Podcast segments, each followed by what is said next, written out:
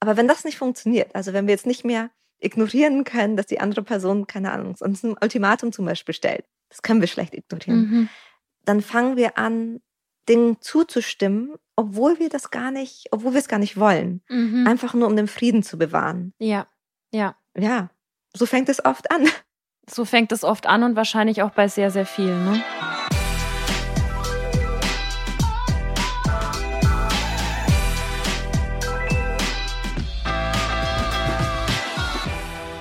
Hello Lovers, mein Name ist Annika Landsteiner und ich bin Autorin und Journalistin. Und ich bin Dr. Sharon Brehm und bin Paartherapeutin und Autorin. Und in diesem Podcast geht es um moderne Beziehungen. Unser heutiges Thema, und ich verspreche euch, es wird zuckersüß und knallig, Gefallsucht. Sowohl Männer als auch Frauen tappen in die Falle von Disease to Please, aber gerade Frauen sind gesellschaftlich vorgeprägt, gefallen zu wollen. Und natürlich erfährst du erste Schritte, um aus diesen Mustern auszubrechen. Viel Spaß! Enjoy! Passend zum Thema gibt's Tiramisu. Warum? Gefallsucht und wie du im Konzept schon so spannend geschrieben hast, The Disease to Please. Ich bin immer wieder so ein bisschen überwältigt, was es für krasse Kurzformulierungen gibt mhm. auf Englisch, die sich dann reimen und die genau das irgendwie aufzeigen, worum es irgendwie geht. Und bei der Gefallsucht geht es ja auch viel um, ja, die zuckersüße Oberfläche, unter mhm. der aber ziemlich viel brodelt. Und deswegen haben wir Tiramisu gegessen. Genau. Außerdem, was ich so schön finde an dem Disease to Please, es ist nicht plötzlich, ich bin ein People Pleaser, es ist, hat nichts mehr mit dir oder mir oder jemandem als Persönlichkeit zu tun, sondern es ist etwas wie so eine Krankheit, die grassiert, die so uns alle betreffen ja, kann. Du meinst damit, äh, dass das, dass das nicht an deine Identität rangeht, sozusagen. Genau, mhm. sondern etwas ist, das vielleicht, und da gehen wir, glaube ich, später eh drauf mhm. ein, etwas, das wir kollektiv heilen und verändern dürfen. Ja, ja. Ja, das ist jetzt auch wieder so eine Folge, wo wir auch über individuelle und strukturelle Prägungen gucken, mhm. beziehungsweise reingucken, weil das auch ganz viel da nochmal erklärt. Aber lass uns nochmal zurückspulen. Wir schauen mal in deine Praxis. Kannst mhm. du im Vorfeld nochmal so kurz und knapp erklären, was ist denn überhaupt die Gefallsucht? Ähm, wir merken Gefallsucht für all diejenigen, die sich überlegen, ja, trifft das auf mich zu, tatsächlich schon an den kleinen Momenten. Zum Beispiel, wenn ich die schönen Sachen, meine schönen Outfits nur dann anziehe, wenn ich rausgehe, aber mich zu Hause nicht schick machen möchte, weil ich sage, das ist für die anderen. Mhm. Anderes Beispiel, wenn ich es liebe zu kochen, aber eigentlich nur dann toll koche, wenn ich Besuch habe und wenn ich alleine bin, halt die Tiefkühlpizza in den Ofen schiebe. Es ist überhaupt nichts falsch mit Tiefkühlpizza und es ist überhaupt nichts schlimm, mal sich einen faulen Lenz zu machen, mhm. in Anführungsstrichen. Mhm. Aber wenn ich vor allem dann schöne und Sachen mache, wenn ich das Gefühl habe, ich mache andere damit glücklich, dann kann es sein, dass ich meine Bedürfnisse gar nicht mehr so im Raum wahrnehme, dass es mir gar nicht darum geht, dass es mir gut geht, sondern dass mein Hauptanliegen ist, dass es allen anderen um mich herum gut geht. Und das kann individuell natürlich, hm, was heißt natürlich, aber es kann zu Schwierigkeiten führen, aber natürlich auch in Beziehungen. Ja. Ich kenne das gut mit dem Kochen. Ich habe schon immer recht gerne für mich gekocht, weil Essen ist ja auch, da sind wir auch d'accord, das rettet mhm. ja auch nochmal so den Tag. Und ich habe ganz, ganz oft schon gehört, vor allem früher, so in den 20ern, so, ja, aber groß aufkochen dann für mich alleine und dann, also so von FreundInnen. Mhm. Und ich dachte mir, ja, aber für wen denn dann? Also wenn du einen langen Tag hattest und dann machst du mhm. eine große Portion Pasta und kannst am nächsten Tag nochmal davon essen. Aber es war ganz oft so dieses Argument, nee, ich koche nur, wenn ich Besuch habe. Habe ich nie verstanden was ja total schade ist. Oder ich räume für Besuch auf. Ja. Ich glaube, wahrscheinlich haben wir das alle von unseren wahrscheinlich Müttern gelernt. Wenn Besuch kommt, wird, aufge wird ja. besonders aufgeräumt. Ja. Und auf der einen Seite ist es natürlich sinnvoll aufzuräumen, aber wenn ich nicht sage, ja, ich räume für mich auch auf, weil ich möchte es schön haben, Voll. dann ist das was total, eigentlich ist das schade. Ja. Weil dann ist mir das die Anerkennung von außen, dann ist mir es wichtig, dass es allen anderen gut geht, aber meine Bedürfnisse, naja, mal gucken. Absolut. Das sind, ich finde, das sind sehr gute Beispiele, um da vor allem mal zu sehen, dass wir da alle irgendwie so ein bisschen mhm. drinstecken. Aber wir gehen ja heute sehr tief rein. Möchte ich mal, möchte ich mal kurz anteasern an der Stelle, weil wir wollen ja dann auch die Problematiken aufzeigen, die, die da ja wirklich kommen können. Und Gefallsucht kann Stichwort toxisch, auch sehr, sehr toxisch werden. Das Mhm. bleibt ja nicht bei nur Kochen für andere. Ja, ähm, und das ist manchmal so das Paradoxe, weil wir wollen ja anderen gefallen, damit es anderen gut geht. Und dann zu merken, oh oh, das hat so wie so ein Backfire, das, das rächt sich, ist total, ähm, ist total spannend. Ja. Und weil du gesagt hast, wir gehen heute in die Tiefe, die Beispiele klangen jetzt so, als würde es vor allem Frauen betreffen. Mhm. Aber ich habe auch ganz viele Beispiele ähm, aus meinem Praxisalltag, wo ich merke, das zieht die Männer, also auch Männer neigen zu Gefallsucht. Bring mal ein Beispiel. Ich Mhm. habe voll Bock, mal wieder in eine Praxis zu Okay. gucken. Ähm, zum Beispiel denke ich an einen Top-Manager, Mhm. der, der viel arbeitet und viel reist. Und er hatte diesen Job schon, bevor er seine jetzige Partnerin kennengelernt hat. Mhm. Und die sehen sich zu selten und es stört sie total, so dass sie ihn vor ein, vor ein Ultimatum stellt. Okay. So entweder du reduzierst das Reisen, entweder du wechselst deinen Job Ja. oder ich verlasse dich. okay. Auf der einen Seite kann ich sie verstehen, dass es, also es gibt einen Teil in mir, der sie verstehen kann, weil sie sich wahrscheinlich wahnsinnig hilflos fühlt. Mhm. Aber gleichzeitig, was bei ihm passiert, gerade wenn sie ihm dann dieses Ultimatum stellt, ist da so eine unglaubliche Verlustangst. Mhm. Und dann macht er Zugeständnisse, die er vielleicht gar nicht hält oder halten möchte. Also um es zur Gefallsucht auch zurückzubringen, Mhm. er kommt dann in so eine Situation rein, in der er ihr alles recht machen möchte, oder wie? Genau, er macht dann falsche Versprechungen. Oh, Hauptsache, okay. es wird nicht mehr gestritten. Mhm. Also sie sagt entweder du hörst auf zu reisen oder ich gehe. Mhm. Und er sagt, ja, okay, ich, ich wechsle den Job. Mhm. Und du musst mir aber Zeit geben, damit ich es ändern kann, aber ich wechsle den Job. Und dann macht er so ein falsches Versprechen, so eine falsche Zusicherung. Und was dann aber passiert, dadurch, dass er das ja nicht gemacht hat, weil er das wirklich möchte, ja. schiebt er es raus. Mhm. Und sie merkt aber, okay, er hat, er schiebt es raus, er geht das Thema nicht an Mhm. und verliert nach und nach das Vertrauen in diese Person, Mhm. in ihren Mann. Denkt sich, warum lügst du mich an? Warum ma- manipulierst du mich? Warum ähm, machst du mir falsche Versprechungen? Mhm. Weil sie sich natürlich denkt, okay, das war für mich ein Leidensthema, das, du hast mir eine Lösung präsentiert. Ja. Und das meine ich, das ist dann dieses Backfire. Er, er will irgendwie diesen Frieden bewahren, Ja. aber lässt sich auf einen Kompromiss oder eine Zusicherung ein, oder Kompromiss in Anführungsstrichen, lässt sich auf eine Zusicherung ein, hinter der er gar nicht steht. Nur damit es so Frieden wird, nur um ihr zu gefallen, nur damit sie da bleibt. Aber wenn er das tut und gar nicht wirklich umsetzen will, dann verliert sie das Vertrauen in ihn und neigt dann vielleicht sogar zu noch mehr Ultimaten. Ja. Ultimaten, ist das der Plural? Oh, keine Ahnung. Aber du weißt, was ich meine. Du Ja, weißt, ja. was ich meine. Ich frage mich an der Stelle, ist es, also liebt er seinen Job und ist da gerne unterwegs? Weil dann ist ja so die Problematik, du willst ja, dass es deinem Mhm. Partner, deiner Partnerin, also wie geil ist das, wenn die einen Traumjob gefunden haben, so, ne? Mhm. Aber es ist natürlich schwierig, von so einer Gefallsucht dann auch wegzukommen, wenn man, wenn man da hundertprozentig ja auch dahinter steht und das jetzt auch gar nicht wirklich ändern möchte, oder? Ich glaube, also ob es ein Traumjob ist und der mit einem in dem Fall so mitgeht, das ist nochmal eine andere Frage. Es gibt bestimmt Punkte, die er selber nicht gut findet und auch noch auf seiner Seite vielleicht einen Chef, für den er das dann auch noch macht. Also Ja. ist ja wie so eine Doppel, Doppelschlinge. Oh Wie nennt man denn das? Ja. so eine Zwickmühle. Ähm, das mit Sicherheit.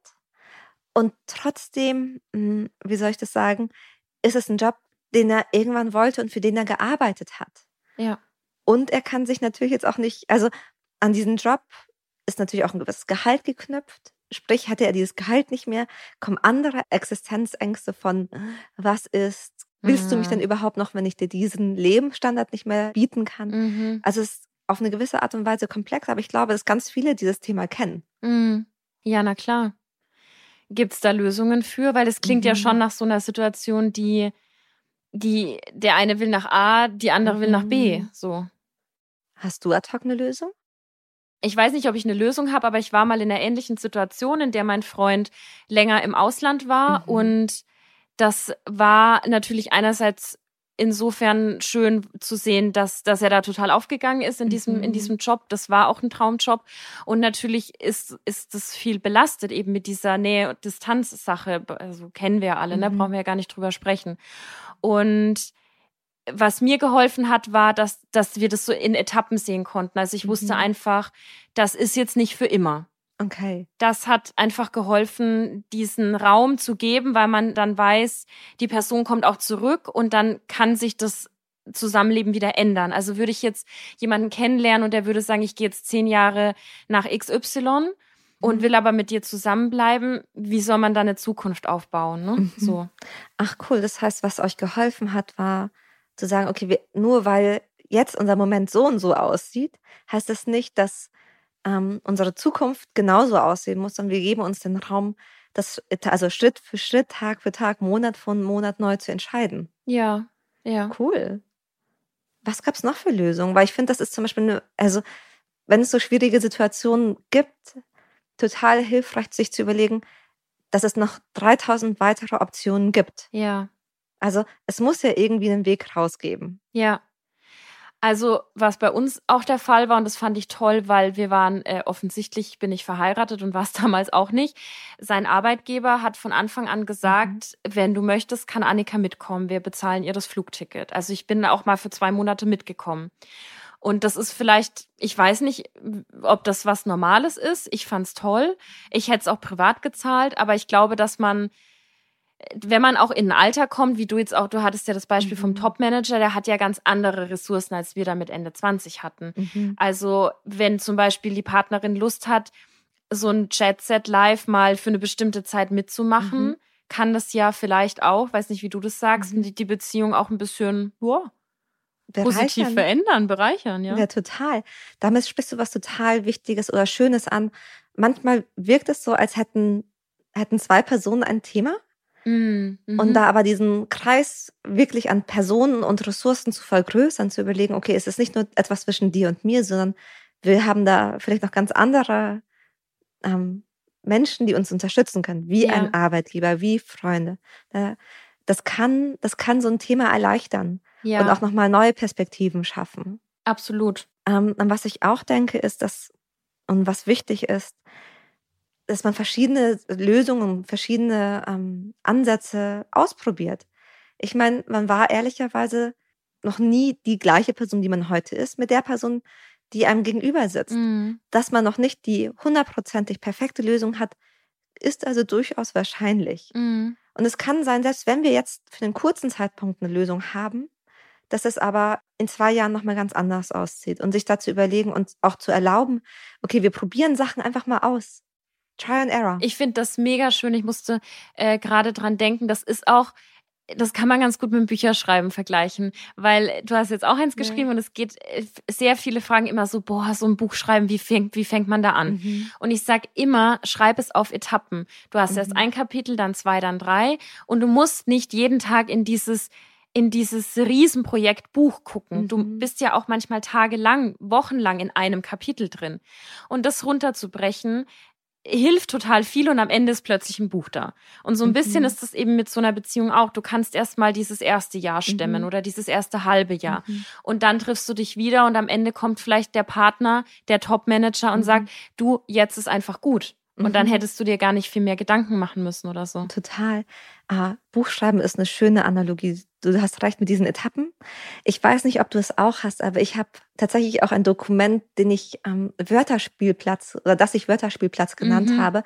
Weil manchmal schreibt man Dinge und denkt sich, oh, das ist mega gut, mhm. ist voll die gute Lösung und merkt aber dann Tage, Wochen, Monate später, war vielleicht immer noch gut, aber passt nicht mehr. ja.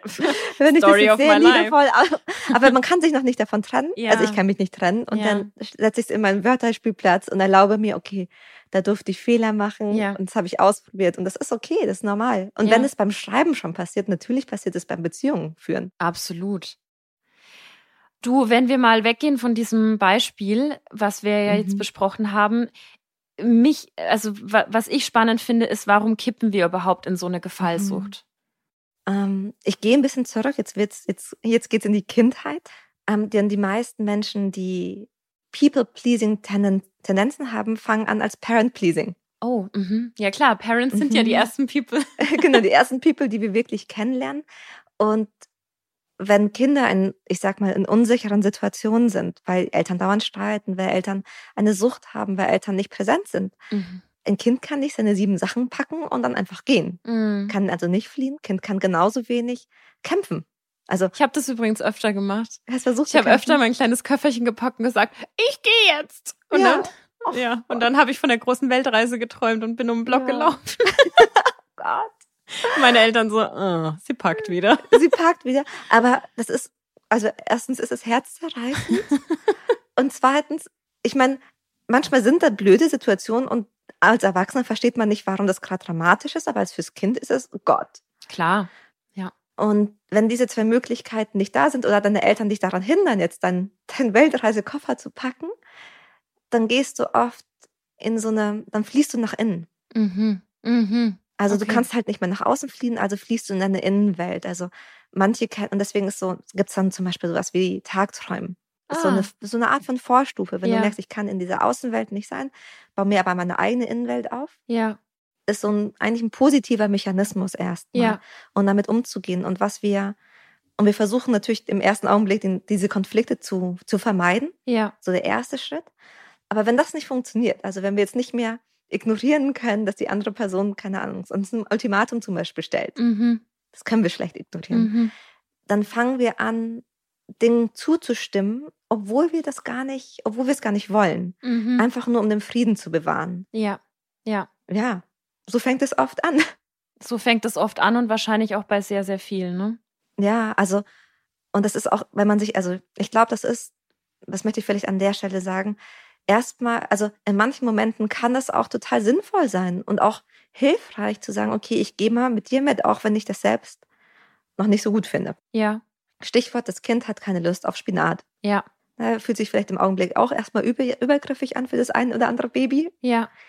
Zu merken, aber auf lange Sicht, okay, da ist wirklich nichts Schlimmes passiert. Ja kann auch mal okay sein. Ja, es ist ja auch, wenn wir den Sprung in die Beziehung machen, du lernst jemanden kennen, der ein richtig krasses Hobby hat und du denkst erstmal so, hm, weiß ich nicht und mhm. lässt dich vielleicht mal drauf ein und plötzlich wird's auch noch dein großes Hobby mhm. und ihr macht mhm. es dann immer zusammen. Also ich glaube, da muss man eben auch schauen, was ist Gefallsucht, so nach dem Motto, er geht immer klettern und jetzt gehe ich auch klettern, weil ich ihm gefallen möchte mhm. oder habe ich wirklich eine Passion für mich mhm. mitentdeckt, ne? Ja, total. Ja. Und ich glaube, der Unterschied ist, ist es meine, mein Automatismus. Mhm. Also wenn ich das, also wenn ich mit, egal mit wem ich zusammen bin, wenn ich mich immer wieder an die andere Person angleiche, also nehmen wir an, ich bin mit dem Skifahrer zusammen, dann ist Skifahren meine große Passion und als nächstes lerne ich Gitarre, weil mein ja. neuer Freund Musiker ist und dann merke ich, oh, ich würde eigentlich gerne, keine Ahnung, ähm, richtig, richtig in der, also eine richtig krasse Karriere haben, weil ja. mein Partner so unendlich krass, meine Partnerin so unendlich krass in ihrem Beruf ist, ja. dann könnte es sein, dass das weniger meine neue Passion ist, mhm. als dass ich da eine Tendenz mitbringe. Mhm, mhm. Okay. Ähm, aber wie gesagt, was mir wichtig ist, es ist nicht deine Identität. Es ist halt ein Schutzmechanismus von vielen. Ja. Und weil ich das immer wieder in den sozialen Medien sehe. Deswegen sage ich das. Weil wir oft so nach People-Pleaser suchen oder sagen, ich bin ein People-Pleaser. Mhm. Wir sagen ja auch nicht, ich bin so ein Wüterich. Mhm. Also, und Wut ist ja auch in manchen Fällen so ein, äh, mhm. ein Überlebensschutzmechanismus. Mhm. Ähm, Anni, ich habe jetzt, wo wir über das, ähm, darüber gesprochen haben, wie kann People-Pleasing als Verb entstehen, wollte mhm. ich dich fragen, wie ist es denn bei dir? Weil ich erlebe dich als jemanden, der inspirierend klar ist. Also. Sorry, ich wollte nicht so schlecht über mich selber lachen. Äh, danke für das Kompliment. Ähm, ja, aber kennst du Gefallsucht? Kennst du den Anspruch, weniger gefällig zu sein? Ich kenne Gefallsucht zu 100 Prozent.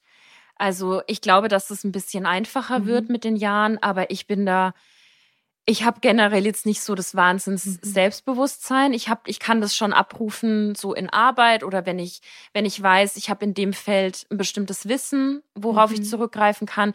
Aber ich bin schon sehr unsicher und ich war sehr, sehr unsicher in meinen Zehnern in meinen Zwanzigern oh, und hab und ich wollte immer den Jungs gefallen, die ich irgendwie mhm. cool fand. Ich weiß noch, mein allererster Schwarm ähm, war so der totale Hip-Hopper und ich war mhm. aber mehr so auf einem ganz anderen Zug unterwegs und dann habe ich da versucht, mich da so reinzuarbeiten in den mhm. Hip-Hop, obwohl es mir gar nicht gefallen hat. Mhm. Oder noch witziger, wenn er das jetzt hört, ähm, Es ist so, also wir, wir kennen uns ganz gut Ja. und so, ne? Deswegen, äh, wir hatten mal so Liebesbriefe hin und her geschrieben und dann hat er so Mhm. gesagt, er hasst Käse. Und ich liebe aber Käse und habe dann gesagt, ich mag auch keinen Käse. Ne? Also Ja. sowas und das, das hat sich immer durchgezogen bei mir bis wirklich hin zu auch der Klassiker eben Mhm. Hobby. Ich habe mal mit äh, 19, 20 habe ich angefangen Fußball zu spielen, Mhm. konnte es nicht, es hat mir auch keinen Spaß gemacht. Ich hatte Mhm. kein keinen Bezug zum Fußball, aber nur, weil ich meinen Freund, der damals Mhm. sehr, sehr viel Fußball gespielt hat, beeindrucken wollte. Ich wollte, Mhm. ich habe ihm angesehen, wie er so Kumpels gegenüber gesagt hat, ja, meine Freundin spielt Ja. auch Fußball. Und dieses Strahlen, das wollte ich halt Mhm. immer haben. Aber ich hatte zwei Stunden Fußballtraining Horror. Oh, Weißt du, wie ich meine? I feel you. Auf der einen Seite, also da ist ja was eigentlich total Schönes dahinter. Ich habe das Strahlen in seinen Augen gesehen. Ich wollte ihn glücklich machen. Ja, Aber zu Lasten meiner Zeit, meines Mhm. Körpers, Mhm. meiner Interessen. ja, ja. Und ich kann das, ich kann das total nachvollziehen. Das ist, das ist schön, wenn man Menschen glücklich machen kann. Das ist ein Riesengeschenk. Absolut. Weil du mich jetzt gerade gefragt hast, ich lese nämlich auch gerade ein Buch, wo da viel so reinfällt. Darf ich ein Mhm. bisschen historischen Ja, Kontext geben? Always. Please, give it Please. to me. Mm. Also äh, wir haben ja schon gesagt, es geht natürlich auch ganz viel um individuelle Prägungen, Mhm. aber es geht eben auch um strukturelle. Und äh, ich lese zum Beispiel gerade das Buch von Ann-Christine Klusti.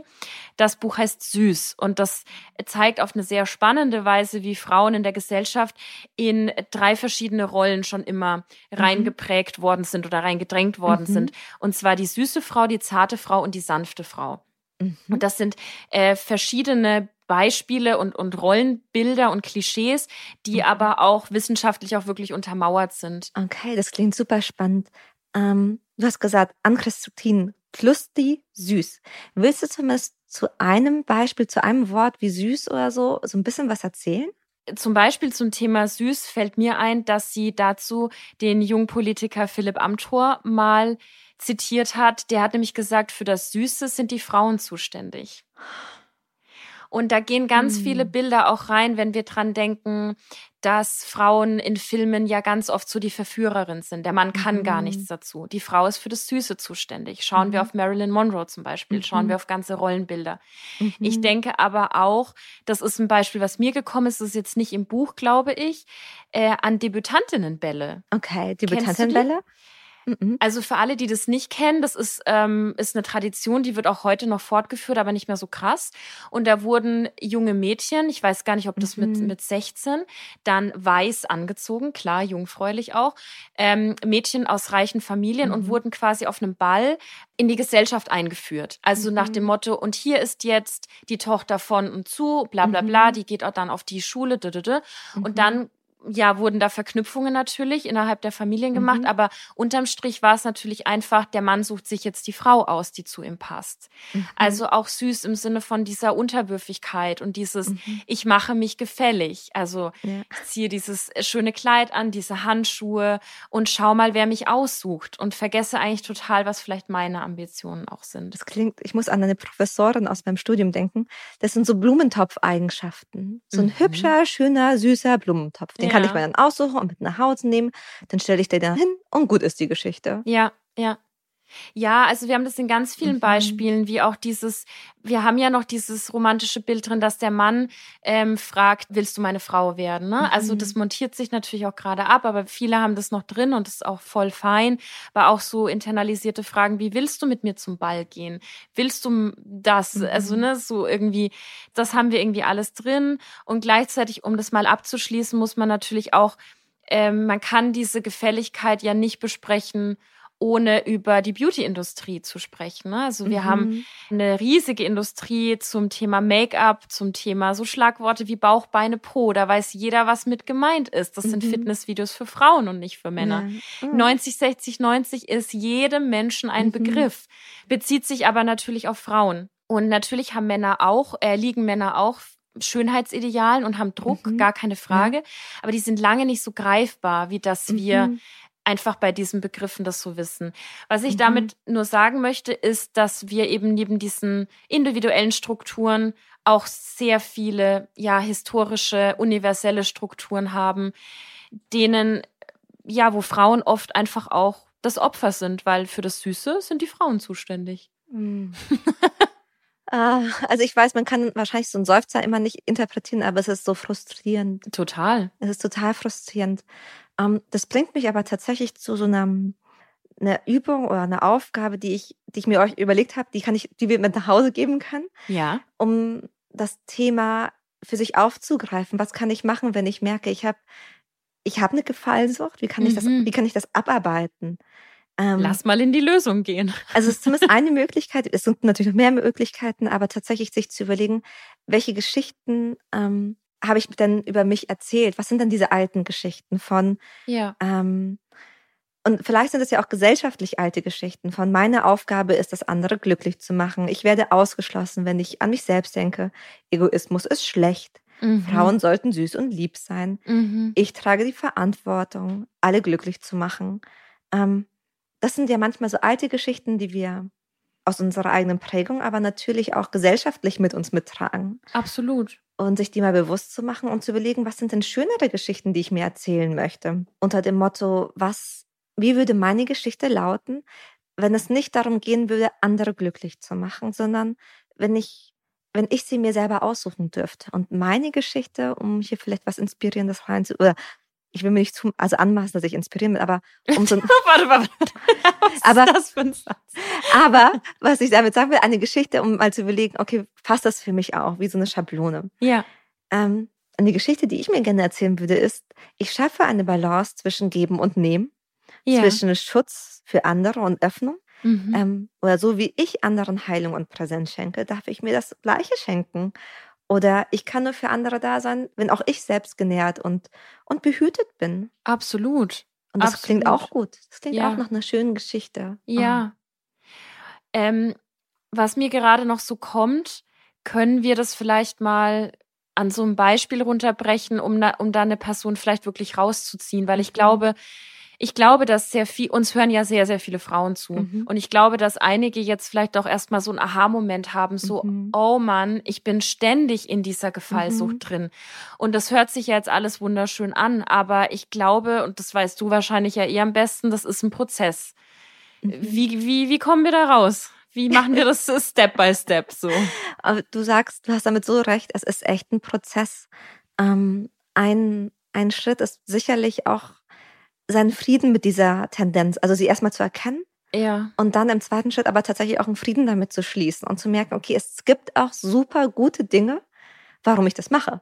ja. Und es ist nicht nur, ich trage da gesellschaftliche Stereotype mit mir mit, sondern ich mache andere glücklich und es macht mir Spaß, das strahlen Leuten zu sehen. Ich vermeide Konflikt. ja. Ich, ähm, ich werde gemacht. Das sind tolle, tolle Dinge, die wir bekommen. Weißt du, welches Beispiel mir da gerade einfällt? Heraus. Wir haben nämlich in der allerersten Folge schon über Friends gesprochen und auch in Mhm. unserer Live-Folge bei den Bindungstypen. Monika ist die absolute Hostess. Ne? Ja, voll. Und die ist die totale People-Pleaserin. Die putzt zwar auch manisch für sich selber, aber es gibt so eine Folge, wo sie total traurig ist, weil das Thanksgiving-Dinner nicht bei ihr stattfinden soll. Und dann Mhm. fährt sie erst richtig auf. Und sie liebt es ja zu hosten. Mhm. Und das schließt auch den Kreis zu diesem allerersten Beispiel, was du ja Mhm. gesagt hast mit dem Kochen für andere, ne?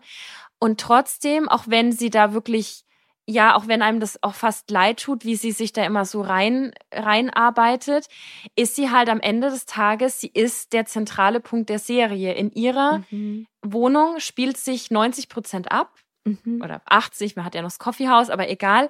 Ähm, sie ist der, der zentrale Punkt, wo alle zusammenkommen. Joey geht immer zum Kühlschrank, nimmt sich da Sachen raus. Sie hat immer Kekse da. Mhm. Ähm, das ist ja das, was du sagst, das Schöne, ne? Dass Genau. du, dass du einfach ein toller, gastgebender Mensch auch bist. Genau. Und die. Leute haben sich gern, haben dich gerne um sich und Ja, du kriegst viel Aufmerksamkeit. Ich meine, manchmal, das haben wir alle, also was haben alle gelernt? Manchmal, wenn wir Angst haben, nicht geliebt zu werden, dann werden wir halt gebraucht. ja. Das ist ein super gutes Substitut. Oh, ich glaube, dass da auch viele Mütter auch reinrutschen in das Mhm. gebraucht werden, ne? Also, Mhm. dass, dass, sie- ja. hm. Und was Monika hier machen könnte, ist zum einen sich natürlich zu, einzugestehen, hey, ich habe das Ja, und das und das ist das Gute, was ich bekomme und sich zumindest zu überlegen, okay, bin ich dazu bereit, das immer diesen Preis dafür zu zahlen? ja, Also weil wir dürfen Sachen davon bekommen. Und es geht auch nicht darum, dass man es nie wieder tut. Nee, aber ist, ist das dann vielleicht auch so eine so ein Beispiel von natürlich auch nach Hilfe fragen oder so äh, mal Sachen abgeben, ne? Weil wenn wir mhm. jetzt Monika ist vielleicht auch so ein Beispiel für, wo so Hausfrauen auch äh, sehr schnell reingeraten. Ich äh, ich koche, ich decke auch noch den Tisch, dass man dann wirklich sagt, ich stehe danach vom Tisch auf und meine Familie macht den Rest, macht den Abwasch. Total. Man kann das auch, wenn man sich unwohl fühlt, was tatsächlich hilfreich ist und oft charmant wirkt den Leuten diese Ängste, wie es vielleicht ankommen könnte, mitzugeben. Im, Im Sinne von, es könnte jetzt sein, dass das total egoistisch wirkt, wenn ich dich frage, ob du den Tisch abdecken möchtest. Ja. Ich meine, jede Person würde drüber lachen. Ja, ja, voll. Aber wenn du selbst diese Tendenzen hast zu gefallen, ja. gefällig zu sein, dann fühlt sich das nach einem riesigen Schritt an. Ja. Na, und wenn ich diese Angst aber schon benenne und sage, ah, ja könnte, es könnte sein, dass es zu viel verlangt ist. Ja. Oder es könnte sein, dass ich jetzt als egoistisch wirke. Oder es könnte sein, dass ich dich mit dieser Aussage jetzt nicht glücklich mache. Ja. Und dann kommt die Aussage. Dann kann eine andere Person, ähm, kann dann sagen, ja, stimmt, ja, also ein bisschen ist es schon, aber ist okay. Ja. Und es kann einem helfen, da so diese ersten Schritte zu gehen. Ja. Ich finde es super wichtig, sich das irgendwie bewusst zu machen. Hast du vielleicht auch noch eine Idee, wenn man in so ein ganz anderes Beispiel geht, zum Beispiel mhm. von einem Mädchen oder einer Frau, die merkt, dass sie in diese Gefallsucht schon gerät, erst wenn sie noch im Kennenlernprozess mhm. mit einer anderen Person ist, zum Beispiel eben nur schminken, weil die Online-Bilder, damit die so, damit sie immer so aussieht, wie, mhm. wie, wie auf den, wie sie sich dargestellt hat. Weißt du, wie ich meine? Oder wenn man immer nur, wenn man nie sagt, was man selber möchte, sondern sagt, entscheide du. Entscheide du, wo wir hingehen, entscheide du, was wir essen. Ja, genau, ja. Ähm, da, was da helfen kann, ist tatsächlich so zu überlegen, was würde man sich auf der anderen Seite wirklich wünschen. Wenn ich mit die Wahl hätte, mit jemandem zusammen zu sein, dann würde es mir so viel leichter fallen, wenn die Person mir sagt, was sie sich wünscht. Ja. Und wenn ich das erraten muss, oder wenn für die Person in Anführungsstrichen alles fein ist, dann kann ich sie gar nicht kennenlernen. Und das ist ja total schade.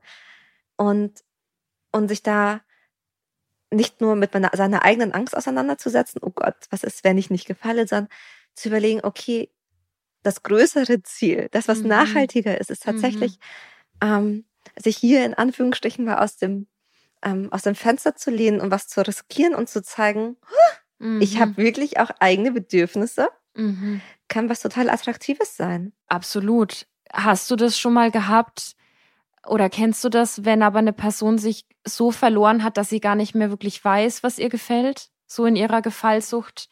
Weil es gibt ja auch viele, die sich ja dann über alles, was der Partner, die Partnerin macht, mitidentifizieren. Mhm. Mm, das ist tatsächlich etwas, das kann man gemeinsam machen. Das kann, da kann man Freundinnen fragen, ob die einem helfen können, weil meistens kennen die auch diese Ein, Tendenzen. Besten, ja.